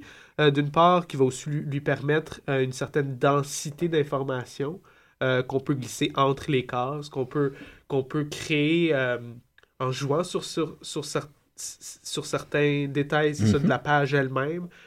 Qu'on peut. il, va le faire très bien dans, Zero. Les, les, ce qu'on appelle en, en, comic book les gutters, les gutters ne sont jamais vides. Ils sont toujours pleins à craquer dans le travail d'Aleshka aussi par, par euh, un changement d'artiste qui va, qui va éviter un certain changement de texture. Euh, il y, y, a un travail entier à faire, par exemple, on, va en parler dans quelques minutes, mais il y a un travail entier à faire sur euh, l'effet que les différentes textures apportées par tous les différents illustrateurs dans Zero sont intégrales à, à, l'œuvre. si cette série-là avait été dessinée par le même illustrateur, illustrateur tout au long, mais ben, ça n'aurait pas le même impact. mais, mm-hmm. mais, mais un mais à mes yeux, un bon scénariste de bande dessinée, c'est quelqu'un qui a, qui, a, vraiment une certaine. Euh, euh, au même titre, par exemple, que, que, le cinéaste expérimental, contrairement au cinéaste purement euh, classique. C'est quelqu'un qui va avoir. Ben, non, c'est faux, c'est une mauvaise analogie, mais, mais qui va avoir une certaine compréhension de, de, toute la part structurelle du comique. Euh, on pourra en parler aussi d'ailleurs tantôt. Cette idée, dans, quand tu lis un comic d'Aleshka publié chez Image, l'expérience est entière. que, que ce soit la, page couverture à la, à, la, page, la dernière page toute fin ou, la, ou, le, revers de la page couverture, il y a, il y a, du texte de, de, bord à bord. Il y a, Une célébration du floppy. Exact. Comme format. Exact. Puis, puis je trouve que tout ça, c'est vraiment indicatif de quelqu'un qui a compris euh, que, la bande dessinée, c'est pas, pas seulement de l'écriture narrative, c'est toute une espèce de démarche euh, structurelle, une démarche... Artistique. Euh, oui, absolument, mais c'est une démarche conceptuelle, une mm. démarche structurelle qui vient...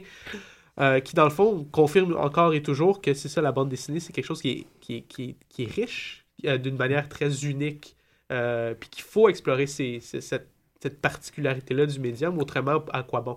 Autrement, pourquoi ne pas faire de la télé ou du cinéma ou, ou même ou de, ou de l'écriture, euh, de, de, la, littérature? Euh, tu noteras d'ailleurs que la plupart du temps, quand tout est beau, quand tout marche bien, euh, l'illustrateur a une aura au moins équivalente à l'auteur. Il y a vraiment une, une dualité, ah, une dualité où une, peut, tout dépend du une nombre. Harmonie, voilà, une harmonie quand il n'y a pas que, que deux que de personnes.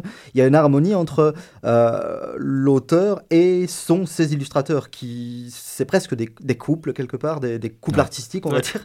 Euh, visiblement aussi, c'est une approche de travail que chérit Alex Scott. Il arrive pas justement comme ces stars de la scénarisation qui fait illustrez-moi. Il y a un dialogue, il y a Ouais. une envie de dialoguer Ouais, et elle est sentie. Je, pense- eh, puis je pense en, en quoi, en trois ans de carrière, il a probablement travaillé avec plus d'artistes que, que bien des vétérans. Oui, c'est dire que les vétérans, justement, sont parfois irascibles et peuvent pas travailler avec certains illustrateurs, alors qu'Alex Scott, euh, son, talent pour la communication lui permet. Euh, donc, ça nous amène évidemment au deuxième, à sa deuxième création. On change de ton. Change, une mini-série de quatre numéros, encore sur Image en, deux- en 2013, presque ça suit. Pensez Mulholland Drive versus In the Mouth of Madness avec un thème ouvertement Lovecraftien. Euh, tout, tout ça en se foutant parfois un peu de la gueule euh, de cette espèce de, dans, de, de, de, de, trope Lovecraftien, justement, qui revient toujours. Ici, on se fout un peu de la gueule de ce trope-là, mais on le prend au sérieux et ça devient, euh, comme je le disais tout à l'heure, ici, les super-héros peuvent être des totems. Lovecraft est souvent l'incarnation vivante d'à peu près tout ce qui est de malaise et de maladie et d'infection dans le corps humain.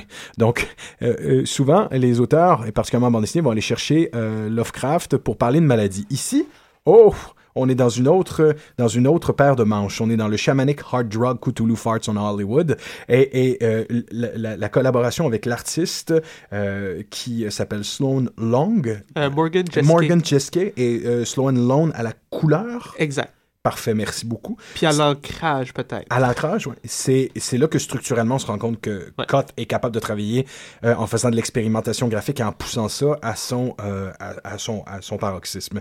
Euh, c'est une série à propos d'une série d'individus, pour la plupart des scénaristes et des créateurs, qui sont en crise d'identité. Et dans cette espèce de récit euh, gigogne, euh, il y a un collision course qui s'en vient. Évidemment, c'est un apocalypse de dimension Lovecraftienne euh, qui attaque Hollywood. C'est littéralement Cthulhu versus Hollywood. Mais euh, tout ça avec, quand je disais tout à l'heure, Mulholland Drive, pensez vraiment à la structure de Mulholland Drive et à certaines des angoisses qu'on trouve dans ce film. On les, on les retrouve beaucoup euh, dans... euh, D'ailleurs, les références à, à Lynch euh, sont régulières chez, chez Cott. Il, en, il fait souvent référence au cinéma, au cinéma du- de, de David Lynch. Et visuellement, moi, je trouve que dans l'œuvre de, de Cott, c'est un des plus beaux... c'est une des plus belles réussites de, de bordel contrôlé, de, de, de, d'expérimentation avec Ouais. les couleurs. Il y a... c'est un cauchemar éveillé complètement, euh, complètement drogué. Ouais. Et euh, tel que le disait lui-même Scott lorsqu'il parle de cette création-là, euh, son but était de faire un comique qui te fait sentir plus vivant qui fait que tu plonges dans les euh, en partageant le drame des protagonistes dans une espèce de, de, de, de, finalement de quête dont la démesure à venir est complètement folle.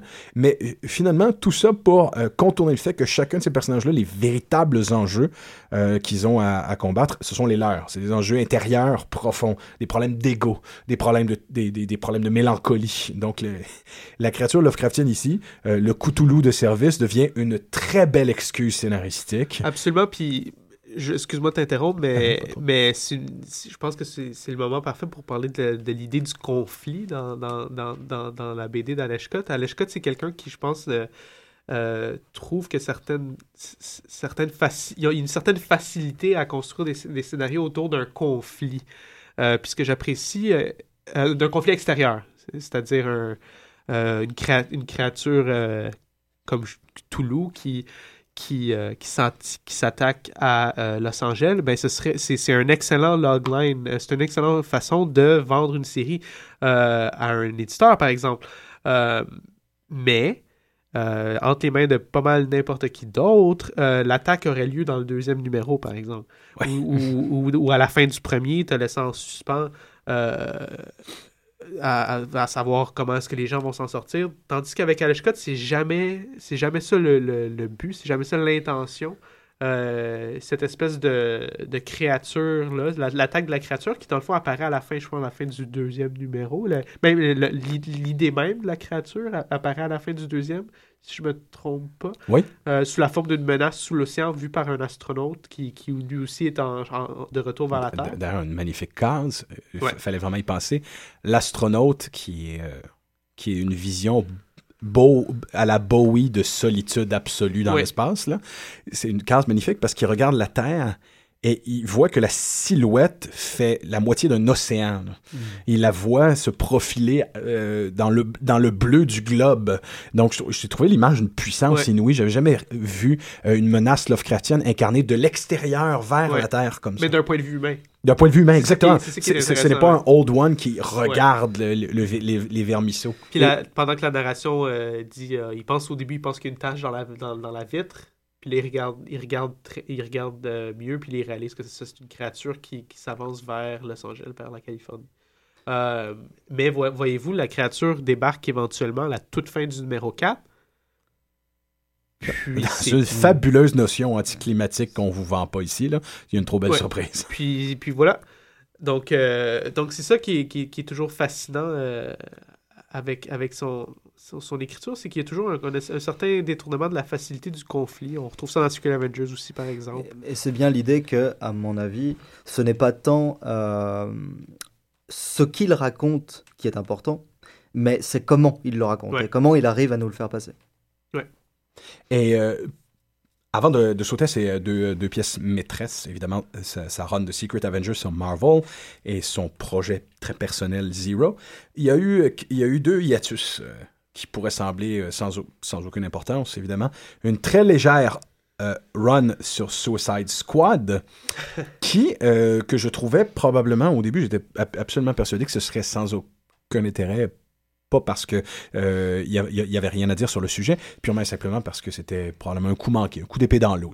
Je l'ai lu et je me dois te dire, euh, la série que j'ai le plus préférée des dix dernières années chez DC Comics, c'est une série qui s'appelle Secret Six, écrite par Gail Simone. Mhm. Dans cette série, il y a un ton sur l'humour, il y a un ton humoristique, euh, une connexion entre les personnages, euh, une, une série de, de, de, de propositions d'action, un talent inouï euh, qui est celui de, de, de, de, Gail Simone pour le dialogue. Et euh, lorsque Secret Six a arrêté, euh, quand l'âge noir de DC des dernières années, qui, qui, qui est The New 52 a commencé, j'ai pleuré cette série qui pouvait continuer de toute évidence. Le ton est précisément le même. Hmm. Le Suicide Squad, d'ailleurs, on y retrouve certains des mêmes personnages, entre autres le, le fameux King Shark et Deadshot. Le ton est en tout, plein, en tout point celui de Gail Simone. Il y a le même niveau d'humour, la même charge euh, ludique. C'est un comique qui aurait pu être un, une- joyeux, un joyeux foutage de gueule, Ouais. mais visiblement DC Comics à cette époque-là euh, ne voulait pas prendre de risques et on tirait la plug là-dessus. Il y a eu, je pense qu'il y a eu des, probablement aussi des différends avec Scott au niveau créatif, mais ces quelques numéros-là valent la peine qu'on les cherche. Ouais, c'est quatre numéros. C'est, et c'est hilarant, c'est hilarant. Quatre numéros, une, une histoire complète en trois numéros, puis un numéro qui, dans le fond, va nulle part, si je me souviens bien. Puis euh, ça n'a jamais été mis au clair à- par rapport à ce qui s'est véritablement passé, mais ça, juste du jour au lendemain, dans le fond, euh, le scénariste a été remplacé, puis euh, je crois qu'Alex Scott sous-entend que ça fonctionnait juste euh, pas du tout. euh, Il y avait quelque chose de prometteur derrière tout Ouais. ça, par exemple. Très, très proche, donc, comme je disais, de l'esprit de Secret Six. Ben, et- c'est un proto, en fait. C'est un proto Secret Avengers à, à bien, bien des égards, d'une certaine manière, où ce que, Mhm. en, en termes de la configuration de l'équipe, les thématiques, l'humour, qui va, le, le- un, un registre jusqu'alors complètement inattendu et nouveau de la part de, de ce scénariste-là, Alex Scott n'étant pas quelqu'un de particulièrement... Ben, quoique Walt Jordan a ses moments de d'humour, mais, mais on, lire Change, on s'attend du- pas du tout à ce genre de revirement-là. Non, vraiment pas. Euh, Par le, la suite. le maillon, si on peut dire une telle chose, le maillon faible, euh, la mini-série de Iron Patriot euh, sur Marvel Comics, euh, euh, James Rhodes euh, dans l'armure euh, tricolore de Iron Man. Euh, ceux qui ne savent pas c'est qui, c'est évidemment le sidekick euh, noir qui a eu droit à énormément de mauvais traitements et de mauvais, euh, de mauvais scénaristes sur son cas dans l'histoire de Marvel. Euh, Il y a quand même des choses intéressantes dans cette série euh, qui, qui, montrent quel genre d'ou- d'ouvrier euh, peut être Alex Scott.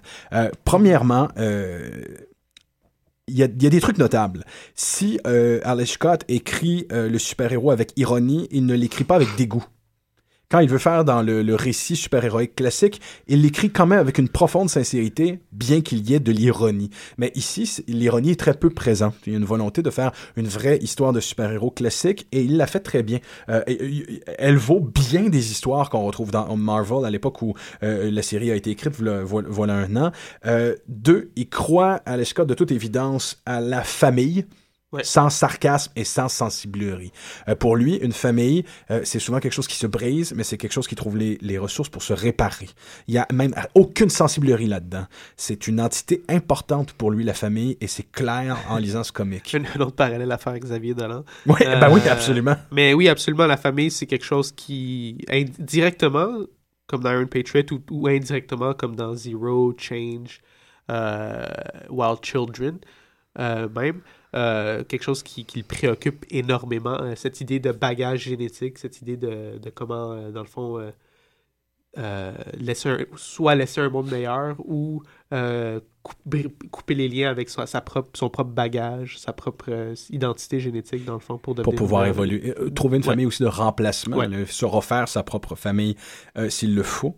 Et aussi un, un talent pour le découpage de scènes d'action. Et ça, ça va lui servir par la suite vraiment beaucoup. Il y a par exemple une scène dans Iron Patriot où on voit un combat au rayon X. Les os qui se cassent au rayon X comme dans un film de Kung Fu. C'est très drôle et c'est très assumé.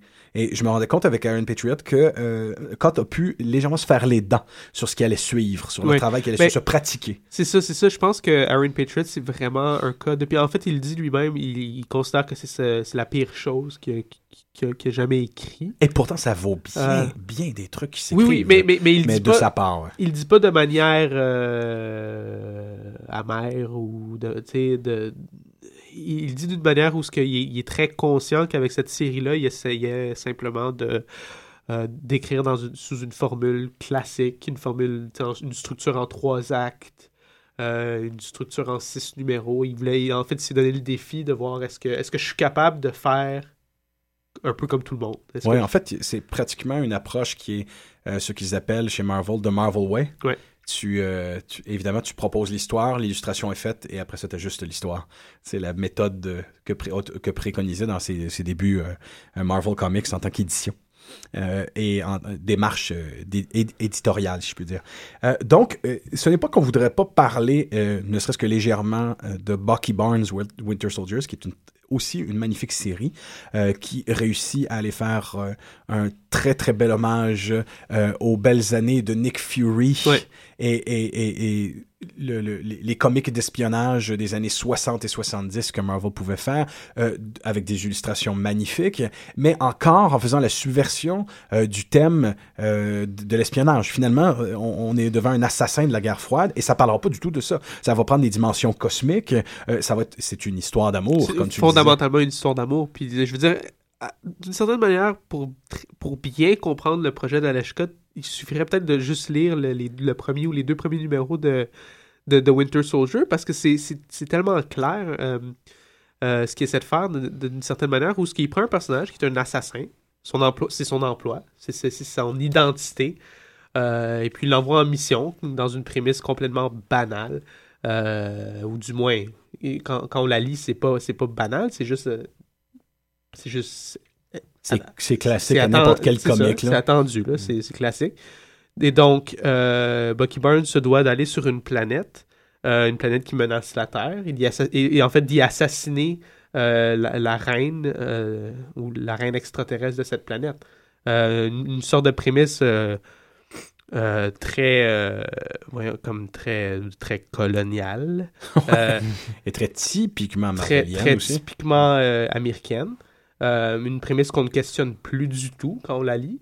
Euh, puis dans le fond, ce qui arrive, c'est que quand, quand Bucky débarque sur la planète, ben, au lieu d'assassiner qui que ce soit, il tombe en amour avec la reine euh, extraterrestre.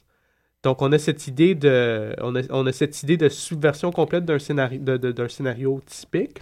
On a surtout cette notion de, puis on n'a pas encore parlé en fait de, la part engagée du d'Alex Scott, mais c'est cette idée de ne pas, vou- de, de ne pas tomber dans, dans des, dans des clichés impérialistes, dans des clichés coloniaux, dans des clichés très de droite de l'industrie du comic américain. Euh, et de montrer que même si on écrit des assassins, même si on écrit des personnages qui sont chargés d'une historique euh, euh, encore une fois, cette idée de la, génétique, là, une, une- historique éditoriale problématique, ben, il y a moyen de faire quelque chose de, nouveau, il y a moyen de faire quelque chose de productif. L'amour étant quelque chose de. étant la création de quelque chose d'autre. Euh, et non, et non le- la, la- banale élimination de, de l'autre ou de l'ennemi ou de, ou de ci ou de ça. Donc, il y a, il y a- il y a- il y a cet engagement qui revient constamment dans la, dans la BD d'Aleshka. euh, qui, qui passe par ces scénarios, puis qui passe, ça, par cette subversion de, de la, de la facilité là, euh, du schéma narratif hab- habituel.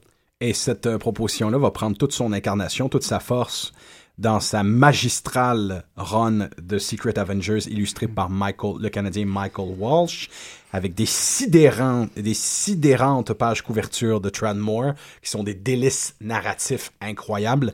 Prenez le temps, si jamais vous avez la possibilité de voir les pages couverture, euh, soit sur le web, soit en vous achetant les single issues, d'observer la quantité de détails et de blagues et de, et de, et, et de, de, de petits détails qui, qu'on ne voit pas euh, spontanément lorsqu'on regarde la page couverture, mais qui donnent un détail sur l'histoire qui est vraiment très drôle. Il se permet quand même de parodier les Sims. Pour moi, c'est tellement les Ouais. Sims. euh, c'est le numéro euh, peut-être 7 ou 8, je sais plus, où on voit tellement euh, les personnages qui sont comme avec des émoticônes au-dessus de, au-dessus de la tête. C'est assez hallucinant. Ouais, c'est d'ailleurs un, un espace d'expérimentation, peut-être un de ceux où euh, ils s'amusent le plus et ils vont le plus loin.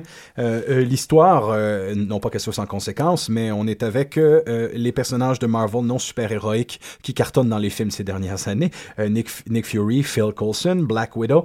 On ajoute Spider-Woman, Hawkeye et le dernier mais non le moindre, le terroriste despotique euh, scientifique fou reconverti en justicier euh, à la petite semaine, qui est rien de moins qu'une grosse tête qui flotte, MODOK. Je me souviens jamais exactement ce que veut dire l'acronyme, mais je pense que c'est euh, euh, Machine Organized Design Only for Killing ou quelque chose comme ça. Je me Ouais. souviens jamais par. Justement, il fait exprès, il modifie euh, l'anacronyme de temps en temps pour, Ouais, pour, pour rajouter des mots. mélanger et des- les Ouais, gens. Euh, donc évidemment, on, c'est Shield, hein, il, y a, un peu de Shield là-dedans, qu'on- on s'est toujours, on s'est toujours un peu foutu de la gueule de ces acronymes. Euh, comme les films d'Avengers des dernières années, il y a quelque chose de la paternité wedonienne. euh, de l'écriture wedonienne dans l'humour, les personnages féminins, la chaleur et la rondeur des personnages de, de, de, New, de Secret Avengers. Il y a quelque chose qui est pas très très loin. Euh, euh, on y retrouve une, un, un- un ton tongue-in-cheek parfois, qui est très similaire à l'écriture, mais on sera pas surpris parce que ce qui est incroyable dans Secret Avengers, c'est la facilité avec laquelle euh, Scott va reconnaître toutes les innovations faites autour d'un personnage durant ces dernières années et émuler en respectant le créateur euh, certains des modes narratifs. Par exemple, euh, euh, évidemment, ce que l'artiste David Aja fait sur Hawkeye ces dernières années, il le prend en considération. Euh, si Hawkeye est tout nu, il y a une petite face de Hawkeye qui va cacher son pénis. Et- Ouais. Et, et- et c'est quelque chose qu'on a vu dans la série d'Hawkeye, c'est quelque chose qu'il récupère. Et il le fait pour chacun des personnages. Il y a une espèce de volonté de respecter ce que tout le monde a, a- a fait et bien fait. Ouais. Et là où il peut trouver sa voix à lui, c'est en s'incarnant et en se projetant dans le personnage de Modoc. Euh, il a déclaré d'ailleurs qu'en tant que victime de bullying, euh, pour lui, Modoc n'était rien que ça, essentiellement. Quelqu'un qui s'est fait intimider constamment par la, par, par la communauté, la communauté des super-héros. Modoc n'est que ça, finalement. Euh, si on considère que dans le monde des super-héros, très souvent, les justiciers sont des, sont d'abord et avant tout des gens qui ont des capacités physiques et qui réussissent à prendre, à, à prendre le dessus sur les adversaires par la violence. Et généralement, on s'en cachera pas, les, euh, les vilains sont des gens de l'esprit. Alors, Modoc n'est que ça. C'est une grosse tête. C'est Ouais, littéralement, littéralement. le geek de service, le, le, le spécialiste de, de l'informatique. Euh, C'est, c'est, en- entre les mains aussi Scott, ça devient aussi le spécialiste euh, de la littérature, de Ouais, la poésie. De, de la poésie, de tout. de tout. Donc, c'est, la, c'est vraiment une des plus belles découvertes et, de la série, une des plus belles écritures. Et tout ça avec une récupération de la nouvelle la plus importante de Borghese, Clon Ugbart Tertius Orbus, qui devient la ligne, euh, la ligne directrice de cette histoire-là, un peu à la manière que va l'avoir fait dans Doom Patrol euh, Grant Morrison encore. Mais tout ça en faisant ouvertement des références à Godard, à Michel Houellebecq, en ayant, en ayant des vilains qui s'appellent... euh, euh, Ouais, and I kid you not. oui, tout à fait, qui s'appellent Arto Derrida et qui ont des fusils en forme de guêpe euh, qui peuvent euh, littéralement faire des trous dans la réalité de la BD elle-même. Donc, il laisser des splotches de, de vide, de blanc, non coloré dans la page. Donc, à coup de très mauvaise poésie. C'est comme si finalement le, le gun, euh, l'arme à feu, l'arme arme à feu conceptuelle qui ressemble à une guêpe euh, permet de convertir la très mauvaise poésie euh, de Artaud Derrida en, en, en, éner- en énergie conceptuelle. C'est fort. Il y a de la légèreté, il y a de l'humour, il y a de la chaleur. Mais encore, et ça, pour moi, c'est la grande, grande, grande réussite de cette série-là. Euh, même s'il n'y a, pas de sarcasme, il y a un plaisir de jouer avec ces personnages-là, de se les approprier. Mais il y a toujours un moment où chacun de ces personnages-là recule, euh, considère l'absurdité de la mission dans, le- dans laquelle il se trouve, un peu comme Hawkeye le fait dans le deuxième film d'Avengers, quand, Ouais. quand il dit on est sur une île flottante en train de se battre contre des robots, il n'y a rien de ça qui fait du sens. Euh, c'est ce, type de ligne-là, typiquement Whedonienne, tu la retrouves dans Secret Avengers beaucoup. Tu vas avoir des personnages qui sont Dude, arrête deux secondes, on est dans l'espace. J'adore ça être dans l'espace. Euh, les filles, votre char, il vole. Oui. Votre voiture, elle vole. Puis là, ce que t'as, c'est un gars, de toute évidence, un écrivain qui fait Mon Dieu, les jouets avec lesquels je suis en train de jouer. Exact. C'est tellement chouette de jouer avec ces jouets-là. Je vais pas, je vais pas chier là-dessus. J'ai, I'm having the time of my life en train d'écrire ça. Oui, puis d'une certaine manière, je- on revient. Ce qui est fascinant avec euh, Secret Avengers, c'est qu'on revient à cette idée de ben, le- le- l'exercice de la citation Oui. dans le euh, dans, dans le comic d'Alex Scott. Euh, D'une certaine manière, en lisant Secret Avengers, on a l'impression que c'est ce plaisir euh, d'avoir une part des citations déjà toutes faites pour lui. Ouais. Parce que d'une certaine manière, pour ne pas dire que tout est au deuxième degré quand, quand on lit Secret Avengers, mais, mais euh, on, re- on ressent quand même un- une certaine libération du fait de ne pas avoir à inventer des concepts qui existent déjà. Ouais.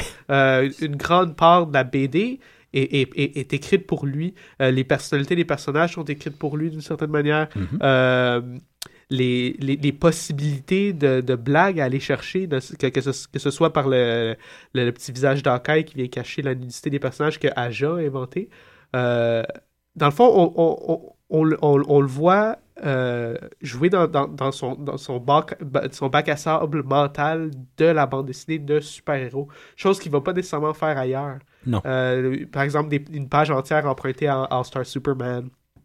Euh, Euh, des, des scènes de combat qui sont euh, des citations à des jeux vidéo classi- à des jeux vidéo comme Street Fighter. Ouais. Euh, des euh, utiliser ce qui a toujours été très marvelien, Ouais. la boîte de commentaires où généralement Stanley disait ah vous savez pas dans quel numéro ça s'est passé ça ça s'est passé dans- ça s'est passé la semaine dernière Ouais. Euh, f- fallait avoir lu le mois dernier ce numéro là là on a Cott qui est justement oh vous savez pas c'est quoi qui s'est passé c'est pas super important on, on va changer de sujet tout de suite Ouais. ou, d'avoir des moments euh, rire rire euh, puis faire évidemment, à chaque fois qu'on voit les personnages, on a une vignette qui dit voilà le personnage, voilà ce qu'il fait. Ça devient de plus en plus farfelu. Euh, T'as un personnage comme Black Widow où on dit voilà, elle est parfois jouée par Scarlett Johansson.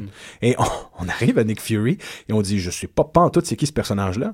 Et quelque chose comme 6-7 pages plus tard, quand il revient, on fait non, non, je te niaisais, c'est Nick Fury. Évidemment, c'est Nick Fury. Donc on joue. que vous connaissez peut-être Que vous- que vous connaissez peut-être euh, tel qu'incarné par Samuel Jackson. Eh ben, exactement. Donc, il y, a- il y a un plaisir de jouer. Je veux dire, il y a une bombe dans cette série-là avec une intelligence artificielle dont la fonction est de se suicider, donc d'exploser, et on arrive à négocier avec elle sa non-explosion en lui disant qu'un jour, peut-être que le- l'espace-temps va trouver une, une- une méthode pour lui faire goûter la crème glacée. Donc, cette bombe avec une intelligence artificielle a comme raison de vivre la possibilité des sensations Et donc de ne pas détonner. Ouais. et de ne pas détonner. Donc, euh, une série absolument délicieuse, mais encore là, euh, derrière tout le ludique, derrière les- ces numéros exceptionnels dont tu parlais tantôt, où il y a Deadpool et où il y a euh, délire sans nom, un délire sans nom, Oui, Deadpool qui d'ailleurs est amoureux d'Hawkeye. un, un des plus belles bromances des dernières années, a une obsession totale pour lui, quitte à même se déplacer dans un Winnebago avec son nom dessus. C'est rire, mais rire, comme chez Whedon. Rire comme chez Whedon, mais en même temps, encore, il y a une chaleur. Ouais. Il y a une rondeur. Il y a, il y a une- il y a beaucoup d'humanité chez ces personnages-là. Mais c'est qu'il y a aussi il y a, toute une invitation à, à la découverte. Là. Il y a toute une invitation à. Tu sais, on, on, on sent que il, se permet, c'est ça, il se permet de, de faire référence à tout son bagage plus, plus ludique. Ouais. Mais en même temps, il va venir incorporer des choses comme, ben, comme Derrida, comme Artaud, euh, comme Borges, euh, dans, dans, dans, dans une BD qui euh, est probablement une des choses les plus accessibles et les plus Ouais. plaisantes euh, publiées chez Marvel dans les, dans les 5-10 dernières années. Euh, il y a pas, c'est pas une série qui est, qui est encombrée par quelconque continuité. On est, Non, loin de, on est loin de Jonathan Hickman, par exemple. Et, si moi, si je n'ai qu'une seule case, une seule case de comique à faire imprimer un jour sur un vêtement, Oui. ça va être celle où Modoc dit au lecteur, ben, euh, ça fait référence à un texte de, ça fait référence à un texte de Borges. Est-ce que vous l'avez vu, est-ce que vous l'avez lu? Vous devriez. Littéralement, oui. Littéralement. Donc, euh, évidemment, on trotte euh, vers euh, euh, la fin et on se réserve le meilleur pour la fin et le début. Zero, donc, sa grande œuvre qui va terminer bientôt euh, sous Image Comics. Euh, le contexte se résume très très vite. Une agence d'espionnage d'assassins. Non, pas une agence, l'agence. L'agence, The- la plus importante. Il n'y en a pas d'autre. Euh, c'est celle qui fait les James Bond, mais elle fait, évidemment, on, on imagine que c'est cette fameuse agence, mais ici planétaire, qui forme ces espions. Ici, elle forme des assassins et elle les forme dès l'enfance. Elle les forme à être désensibilisés, à n'avoir aucune, aucun souvenir, aucune réaction. Et on suit Edward Zero, euh, le plus prolifique de ses agents. Et on le suit à travers euh, maintenant 18 euh, numéros où chacun, euh, cha- chacun des numéros est scénarisé, est conçu pour un illustrateur différent. Le ton est différent d'un comique à l'autre, mais même si on n'avait pas une batterie d'illustrateurs exceptionnelle qui va de Sean Phillips à Cameron Stewart à euh, euh, Euh, Tran Moore. Sean Phillips a juste fait des, des couvertures. Des couvertures? Oui, oui, il faut faire attention. Ah oui, t'as, Euh, oui, ben oui, raison. Cameron, donc, t'as Cameron Stewart qui a vraiment illustré un numéro. Non, non, non, non, non. non. Il a fait juste des pages Oui, couverture aussi? dans le fond, faut que tu ailles. Ah, ah, ben oui, t'as raison. C'est Michael Walsh qui a illustré un numéro, Tran Moore, Ouais. euh, Jordi Bellaire qui a fait, oui, La couleur, elle a La fait couleur. Ah, elle assure la couleur de toute la série, dans le fond. et Paul Pope Qui a fait des couvertures. qui a fait des couvertures. Bon, il y a une série de d'autres- C'est qu'il faut, qu'il faut préciser, Alex Scott, il est très. euh, un autre truc euh, d'Alex Scott, c'est que c'est quelqu'un qui, est, qui, qui considère ses collaborateurs comme absolument. des artistes à part égale, ouais, à part égale et absolument essentiel. Donc, on- notre confusion vient du fait que. Ben, la mienne. Elle elle vient du fait qu'effectivement, il y a toujours un artiste différent pour faire l'illustration ou presque de la page couverture, puis c'est une œuvre à part entière. Oui, c'est ça. Puis on retrouve, dans le fond, sur la couverture même de la, du volume qui, qui rassemble les cinq premiers numéros, on retrouve. En fait, on retrouve non seulement les, les noms des illustrateurs qui ont illustré euh, les intérieurs, mais on retrouve une liste exhaustive de tous les gens qui ont, qui ont contribué, par exemple, des couvertures, des couvertures alternatives, des, euh, le lettrage, la couleur. Puis on les retrouve, en, fait, dans une liste qui n'a pas de distinction. a pas de distinction, c'est ça. Et lorsqu'on a le- un trade paperback, ça peut créer effectivement une sérieuse euh, confusion sur qui a illustré quoi. Mais sur les single issues, il n'y a pas de problème, justement. Non. Là, tu vois, là, je vois le Ricardo Lopez Ortiz pour le numéro 11, euh, Adam Gordon. Moi, pour la plupart, d'ailleurs, ce sont des artistes que je découvrais. Je les connaissais à peu près tous. Mais, c'est- Ah. mais, mais c'est ce que je disais tantôt, de la même, c'est une énorme générosité, de la même manière où euh, il, va venir, euh, il va venir, dans le fond, euh, nous faire découvrir euh, des références littéraires, philosophiques, euh, que ce- ou de cinéma, ou même de, de sociologie, ou de, de politique même, euh, plus tard. C'est quelqu'un qui euh, considère que, que le comic book, c'est pas seulement de, de travailler avec l'artiste établi, la, la superstar de l'illustration, c'est en fait de, donner un porte-voix, de donner un, l'occasion à, à différents artistes, des, des, des nouveaux venus, des, des gens qui... Il y a, beaucoup, beaucoup d'artistes qui ont illustré un numéro de Zero, que c'était leur première C'était leur premier travail. bande Ah. Euh, et puis aussi, pour Alex Scott, d'une manière peut-être un peu plus... euh, un peu plus... euh, comment dire... euh, J'allais dire égoïste, mais c'est pas le bon mot, là, de toute évidence. Mais euh, pour lui, c'est une occasion de rencontrer une panoplie de gens, une panoplie de gens extrêmement talentueux. Euh, car d'ailleurs, on constate, on constate que, euh, par exemple, la première personne qui a, qui- la personne qui a illustré le premier numéro de, de, de Zero, Michael Wash, c'est lui qui ensuite qui va venir assurer les 15 numéros de Secret, Secret Avengers. Avengers. Euh, Quelqu'un comme Will Tempest qui a illustré le numéro 5 de Zero. Forum Material en ce moment même. Exact. Puis, euh, même chose pour quelqu'un comme Matt Taylor qui a fait le numéro 7 et, et qui va illustrer Wolf, une nouvelle série d'Alex Scott qui, qui commence, en fait, qui débute cet été. Famille et communication. Absolument. C'est Donc, vraiment le. Et si vous me permettez une anecdote dans ma découverte de, de cet auteur et de, et de l'équipe, de la grosse équipe qui l'entoure, euh, moi, comme, beaucoup de monde, j'ai découvert euh, Alex Scott assez récemment euh, et j'espère que euh, les auditeurs qui ne l'auraient pas découvert vont avoir envie, suite à cette émission, de, sauter sur, euh, son travail. En fait, j'ai commencé par, euh, Zero Et après, je suis allé sur Secret Avengers. Et je m'attendais pas à passer de, quelque chose d'aussi, euh, grave, d'aussi, euh, d'au- d'aussi, d'aussi noir parfois que Zero à un, un comic de Secret Avenger où euh, on a Black Widow qui philosophe sur de la gelato au caramel. C'est, il, a une, euh, il a une capacité de s'entourer de gens différents. On évoquait dans la préparation euh, de l'émission le fait que le dessin de Zero est très particulier parce qu'il est, il peut paraître, comment dire, assez innocent, assez cartooniste, assez, euh, assez pastel parfois, euh, crayonné. De par le style des De collaborateurs. par le ouais. style, voilà, de par le style des collaborateurs. Et en fait, quand on lit le, le texte et, la, et les situations qui sont présentées, bah, c'est pas du tout, du tout euh, enfantin et, et crayonné. C'est c'est au contraire euh, assez, assez trash. Ouais. Ouais. Donc, euh, il a une capacité de polymorphie assez. Ouais. euh, Ah, c'est le bon mot, polymorphie. Surtout que d'un numéro à l'autre, euh, vous allez avoir une proposition visuelle, euh, qui est une proposition scénaristique et visuelle complètement différente.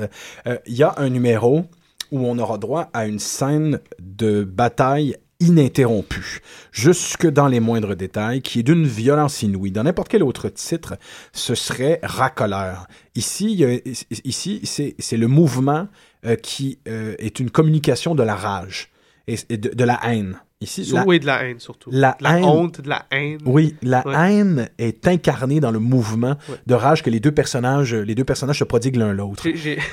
Je, me souviens j'ai- d'avoir ach- acheté ce numéro-là, c'est le numéro 13, 14. Parce que, ouais. Euh, un numéro quand même plutôt récent. Euh, peu, peu importe. Le numéro 14, j'ai acheté. Donc j'ai acheté le numéro 14, puis je me souviens, je le lisais dans le métro. Euh, puis quand on dit violence inouïe, c'est que c'est- extrêmement graphique, puis, puis c'est- surtout euh, complètement in- ininterrompu, puis en, soi c'est un exercice, je veux dire c'est un exercice formel, c'est de- d'avoir un numéro, un, numéro entier de 20 pages qui, est un seul combat ininterrompu.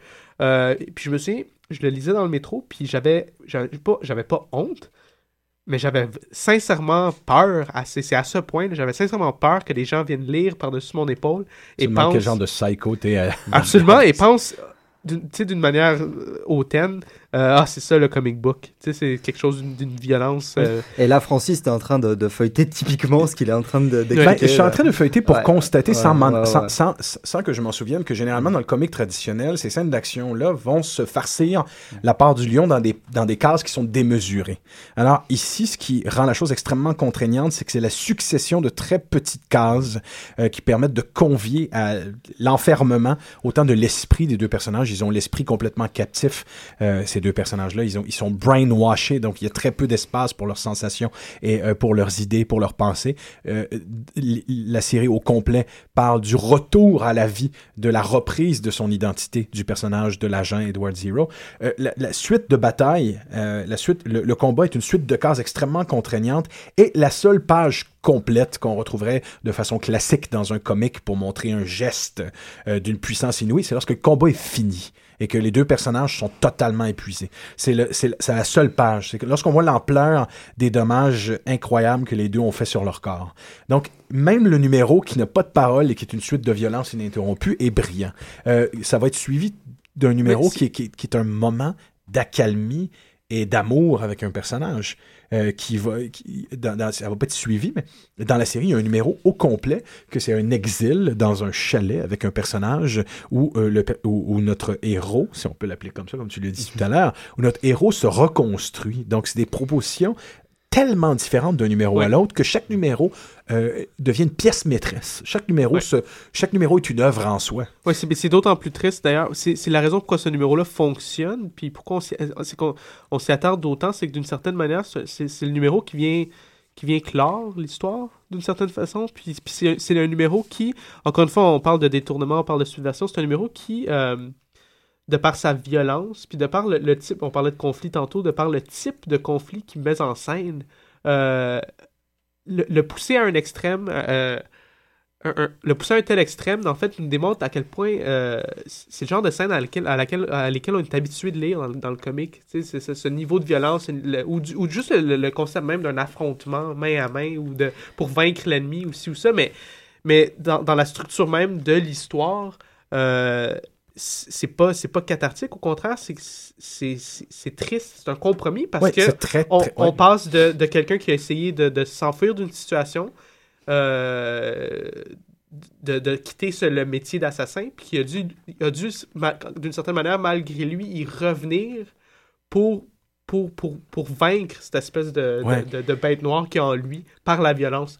Euh, fait que c'est quelque chose qui est extrêmement euh, puissant comme moment, mais, mais qu'en même temps, c'est ça nous permet de réaliser à quel point c'est le genre de scène qui a tendance à être banalisé ou... Et je vais faire une hypothèse graphique, c'est que euh, la violence est d'autant plus exacerbée dans les combats qu'il n'y a pas d'onomatopée. Il y a quasiment aucun son. Oui, non, effectivement, il y a- il y, a, il y a- juste de l'image, il fait pousser des Aucun- crocs. aucun il fait dialogue, pousser des crocs aucun au dialogue non personnage plus, hein. avec, avec les dents et avec le, le- à mesure qu'il se couvre de sang, on a les dents qui, qui sortent limite Ouais. de, du visage. Donc, euh, Moi, ce qui, euh, ce qui me surprend le plus avec ces séries-là et qui fait que je vous dirais que pour l'instant, c'est la pièce maîtresse de, son œuvre, de son œuvre pour, pour l'instant, euh, c'est qu'il y, a une- volonté de pousser euh, à son paroxysme l'expérimentation formelle. Il y a une proposition aussi narrative très, très, très, très intéressante autour du sujet, encore la subversion du sujet de base. On pense que ça sera l'histoire d'un assassin qui, est qui essaie de retrouver son identité. Oui, à la base, ça sera ça. Mais on se rend compte qu'il y a une conspiration et que cette conspiration-là va prendre une tournure euh, complètement épatante dans la série. Euh, je, ça, je ne vous le vends pas. Ça doit être découvert euh, en soi. Et il y a aussi une, une chaleur, encore, il y a une chaleur, une humanité. Moi, j'ai vraiment trouvé à la première lecture que c'était un des trucs les plus nihilistes que j'avais lu de l'année. Je trouvais qu'il y avait une espèce de... Non pas, le, le propos n'est pas nihilisme, mais le- la, la façon de montrer comment la, la colère gère nos vies, comment la haine, la guerre gère nos vies. Il y a quelque chose qui est viscéral. C'est Mhm. un comique très, très, très viscéral. Euh, donc, pour cette raison, c'est un comique qui m'a affecté. Moi, c'est c'est définitivement ma lecture comic bookesque la plus importante des deux dernières Ah, années. oui, absolument. Mais euh, pour moi aussi. Puis encore une fois, je ne veux pas non plus trop trop inciter, mais un- un- un- une autre œuvre de, de psychomagie ahurissante, si on, si on fait le parallèle entre euh, ben, Zero et, euh, et les deux sont tchèques. Oui. Euh, les deux se ressemblent physiquement.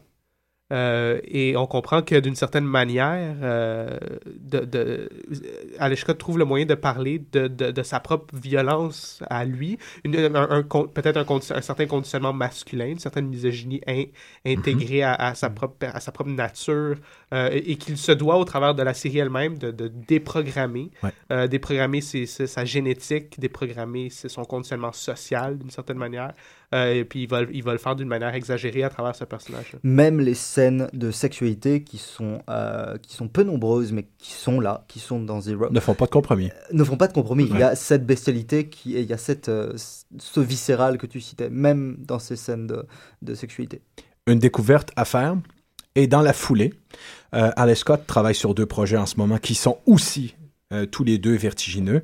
Euh, un qui l'est euh, formellement, au niveau de- particulièrement au niveau de l'illustration, The Surface, du Tarkovsky façon Mobius, façon Jodorowsky, encore psychomagique. Mais il, il va sans dire que peut-être que la pièce maîtresse sera vraiment la série Material, qui a commencé puis qui était son quatrième numéro. C'était son premier numéro. Qui était son premier numéro, je me trompe complètement, excuse-moi. The Surface est à son quatrième numéro. Euh, Material en a juste un. Et euh, c'est là que ça- la proposition, tu disais, Ariel, je, je te paraphrase maladroitement, mais tu disais que et tu lis du comique, et tu lis euh, les auteurs du monde de la, la- la bande dessinée américaine, les Charles Burns et les Daniel Clowes et compagnie, et que tout ce que tu vas essayer d'aller extirper de chacun de ces, ces- modes d'expression-là est condensé dans, dans, dans Material, qui a une, une volonté, une façon de faire du comique que tu attendais depuis, depuis très très longtemps. Moi, Oui. En fait, c'est une des propositions les plus neuves, les plus originales, euh, et les- encore les plus sans compromis assumées que j'ai Ben, depuis des années. c'est, en fait, pour faire, euh, faire extrêmement simple, c'est une bande dessinée qui vient se délester complètement des contraintes du genre. Euh, le comic book, euh, quand je dis comic book, on parle de floppy, on parle de Marvel, DC, Image, est encore une industrie qui euh, fait, fait du genre, il fait, ça fait, fait du super-héros, fait, ou du moins, on, disait tantôt, Cthulhu attaque Los Angeles, ça, ça va souvent être des BD qui, ont, qui sont aisément, qui sont aisément qui se mettent facilement dans des cases, dans Ouais. le fond. Euh, puis si on veut trouver autre chose, il faut, faut aller voir ailleurs, il faut aller voir chez les gens qui font de la tranche de vie, comme, comme Tominé, ou qui font du comique alternatif, comme les Hernandez, ou comme, comme euh, Burns. ou- Mais qui finissent finalement eux aussi par être très formatés dans leur, dans, leur dans leur autorisme. Exact. Et donc, Material, c'est une série qui, dans le fond, euh, va venir dire il y a moyen de faire au sein même de l'industrie euh, du comic book américain de la bande dessinée non seulement engagée, mais de la bande dessinée qui est absolument pas contrainte par aucune, euh, aucune structure euh, générique, aucune structure, aucune attente même. Et aucun des tropes commercial. Ouais. Et, et dans le fond, Material, ce que c'est, comme son titre l'indique, c'est que c'est une, ontologie du monde actuel. C'est une investigation philosophique et politique de, de toutes les préoccupations d'Alex Scott au, au niveau, au niveau, par exemple, de ce qui se passe euh, à Baltimore en ce moment. Euh, Guantanamo, Guantanamo Bay, le Euh, post-traumatic stress syndrome, Encore une fois. euh, le- la- la- oui. l'arrogance universitaire. Absolument, et ou, ou- ou toute la- l'absurdité même de, de- de chercher à travailler à Hollywood. Donc, de- donc c'est une série, dans le fond, qui, qui, qui n'a pas de genre, mais, mais qui, qui qui les englobe tous et Absolument. se les réapproprie. Ouais. Si ça vous donne pas le goût, ça, chers auditeurs, qu'est-ce qui vous le donnera? Euh, merci énormément de m'avoir fait découvrir et d'avoir proposé euh, ces lectures et d'avoir participé à l'émission. Ariel, tu étais fascinant et comme toujours Clément d'une pertinence inouïe. Chers auditeurs, on vous souhaite une excellente semaine. On se revoit dans deux semaines. Il ne pas.